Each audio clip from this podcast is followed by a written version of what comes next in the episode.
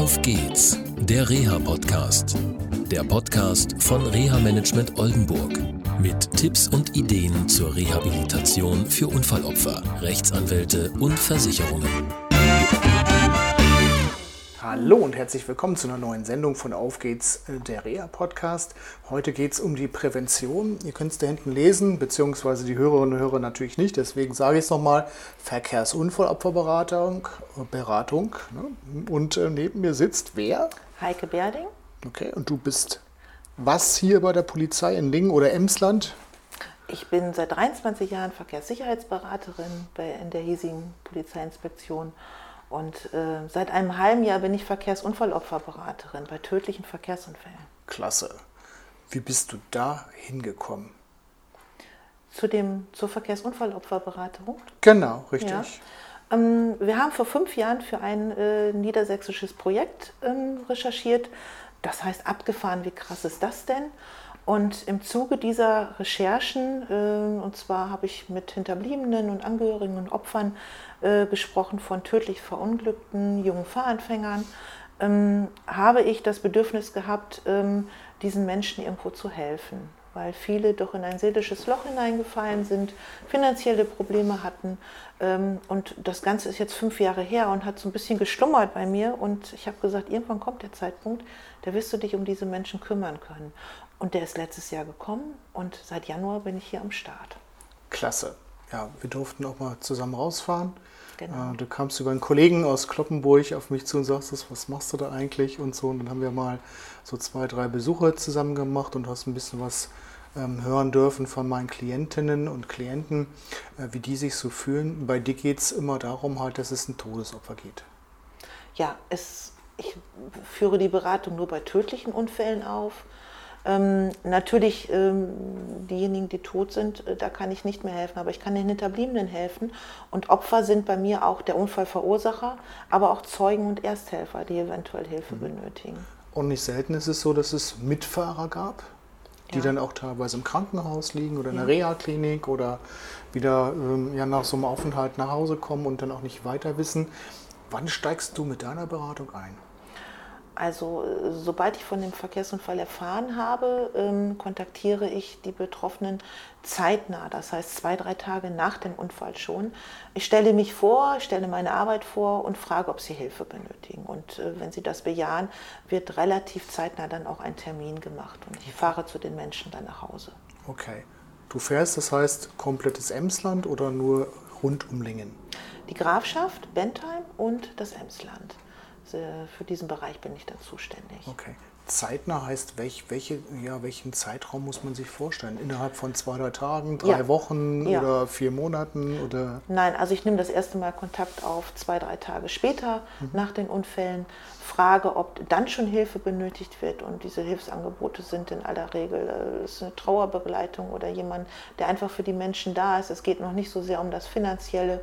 Ähm, aber äh, die meisten möchten ganz gerne ein Gespräch haben und äh, das Gespräch, das führe ich dann noch zu Hause bei den Leuten durch. Okay, also in einem sicheren Umfeld sozusagen. Genau, da wo sie sich heimisch fühlen. Okay. Ja. Wobei du kommst als Polizistin, das darf man nicht vergessen. Und da hast du natürlich auch gewisse Dinge, die du beachten musst. Das wäre zum Beispiel. Also ich äh, habe ja einen Strafverfolgungszwang und ähm, ich möchte eigentlich auch nicht gerne über diesen Unfall sprechen. Ähm, sonst müsste ich eventuell strafprozessale äh, Maßnahmen einleiten. Das möchte ich nicht. Das sage ich den Betroffenen auch. Sie werden vorher belehrt. In aller Regel ist der Unfall aber auch nicht das Problem. Wir sprechen auch gar nicht über den Unfall, sondern wir sprechen über die Menschen mit ihren Nöten und ihren Sorgen und schauen, wo ich da eventuell helfen kann. Okay, Strafverfolgungszwang heißt was genau, damit sich jeder das darunter vorstellen kann. Ja, Hast du vielleicht ein Beispiel? Ein konkretes Beispiel habe ich jetzt nicht, weil das nicht vorgekommen ist. Ja. Ähm, aber wenn ein Unfallverursacher mir zum Beispiel erzählt, wie äh, es zu diesem Unfall gekommen ist und gewisse Dinge halt nicht in den Akten stehen, bin ich also verpflichtet, das entsprechend weiterzugeben, einen Bericht zu schreiben und ähm, ja, an den Unfallsachbearbeiter weiterzuleiten. Okay. Was für Hilfsangebote unterbreitest du den Gesprächspartnern? Also in erster Linie äh, zeitnah ähm, zum Verkehrsunfall bedeutet, ähm, dass sie eventuell eine Trauerbegleitung äh, wünschen oder dass sie einen Menschen haben möchten, der an ihrer Seite ist und der sie so ein wenig begleitet. Und das ist nicht nur bei den Hinterbliebenen der Fall. Ich hatte jetzt eine ältere Dame, die, äh, die als Unfallverursacherin gilt ähm, und die dann also auch ein Hilfsangebot, eine Trauerbegleitung brauchte. Ähm, dann natürlich äh, zu schauen, welche Versicherungen gibt es ähm, und äh, wem muss was gemeldet werden, dass es auch zeitnah gemeldet wird.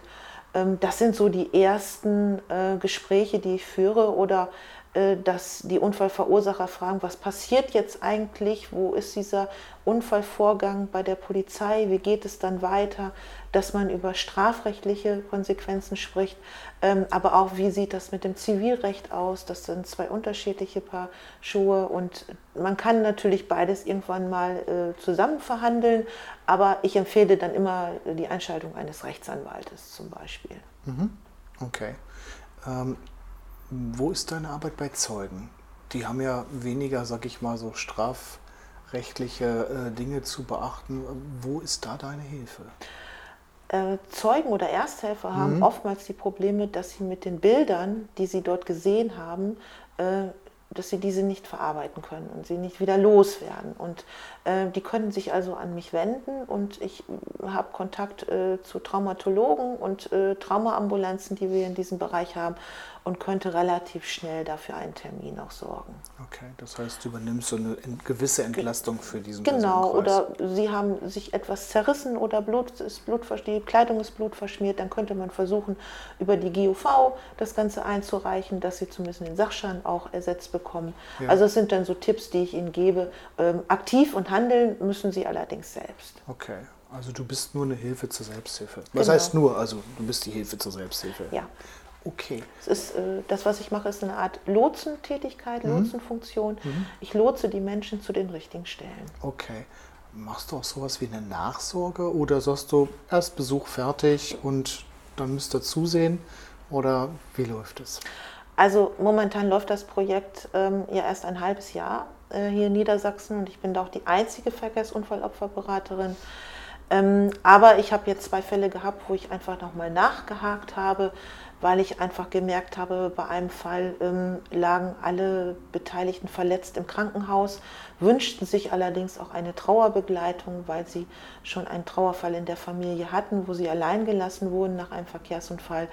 Aber in der Zeit, wo sie im Krankenhaus waren und in der Rehabilitation, war das halt noch nicht erforderlich. Und da habe ich dann nachgesteuert und habe mich nochmal wieder gemeldet und äh, habe ein entsprechendes Angebot machen können. Klasse angefangen hat es mit abgefahren. Wie krass ist das denn?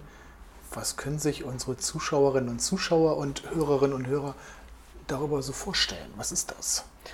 Abgefahren, wie krass ist das? Das ist ein Verkehrspräventionsprojekt für junge Fahranfänger. Die Zielgruppe sind alle 16- bis 24-jährigen jungen Menschen und behandelt tödliche Verkehrsunfälle durch junge Fahranfänger verursacht. Und äh, das ist ein Projekt mit einem Bühnenprogramm, und auf der Bühne stehen Feuerwehrleute, Rettungssanitäter, äh, Polizeibeamte, Notfallseelsorger, ähm, ein Vater als Hinterbliebener oder auch eine junge Frau, die selbst das Auto gefahren hat, wo ihr Freund tödlich verunglückt ist. Und alle erzählen emotional und direkt von ihren Erlebnissen bei diesen Verkehrsunfällen die Auswirkungen und wie sie heute damit umgehen. Und das mhm. ist eine sehr emotionale Sache, sodass man sagen kann, anderthalb Stunden dauert das Programm und alle Elfklässler, die wir dorthin einladen, sind mucksmäuschenstill über anderthalb Stunden. Man kann eine Stecknadel fallen hören und das sagt eigentlich schon viel aus. Bei 700 Leuten hast du mir Bei 700 gesagt. Leuten. Okay. Und es ist eine geschlossene Veranstaltung. Richtig, richtig. Ist also nicht äh, öffentlich und äh, das ist auch ganz wichtig, weil unsere Zielgruppe sind wirklich die Jungfahranfänger. Okay. Aber wenn es junge Fahranfänger gibt, die Interesse haben, nicht angesprochen worden sind, können die sich bei dir melden? Selbstverständlich. Sie können sich melden. Ich schaue mal, ob ich vielleicht noch mal ein Plätzchen frei habe. Aber wir haben nur ein gewisses Platzkontingent und das wir natürlich unseren Schülern und Schülerinnen aus dem hiesigen Bereich erstmal zukommen lassen möchten. Aber diese Veranstaltung gibt es auch in anderen Landkreisen. Also von okay. daher, vielleicht gibt es ja auch eine Möglichkeit, diese Veranstaltung woanders zu besuchen. Ja, klar, wunderbar. Heike, vielen Dank für dieses Gespräch. Bitteschön. Tschüss. Tschüss. Das war eine Folge von Auf geht's, der Reha-Podcast. Eine Produktion von Reha Management Oldenburg. Weitere Informationen über uns finden Sie im Internet unter www.rehamanagement-oldenburg.de.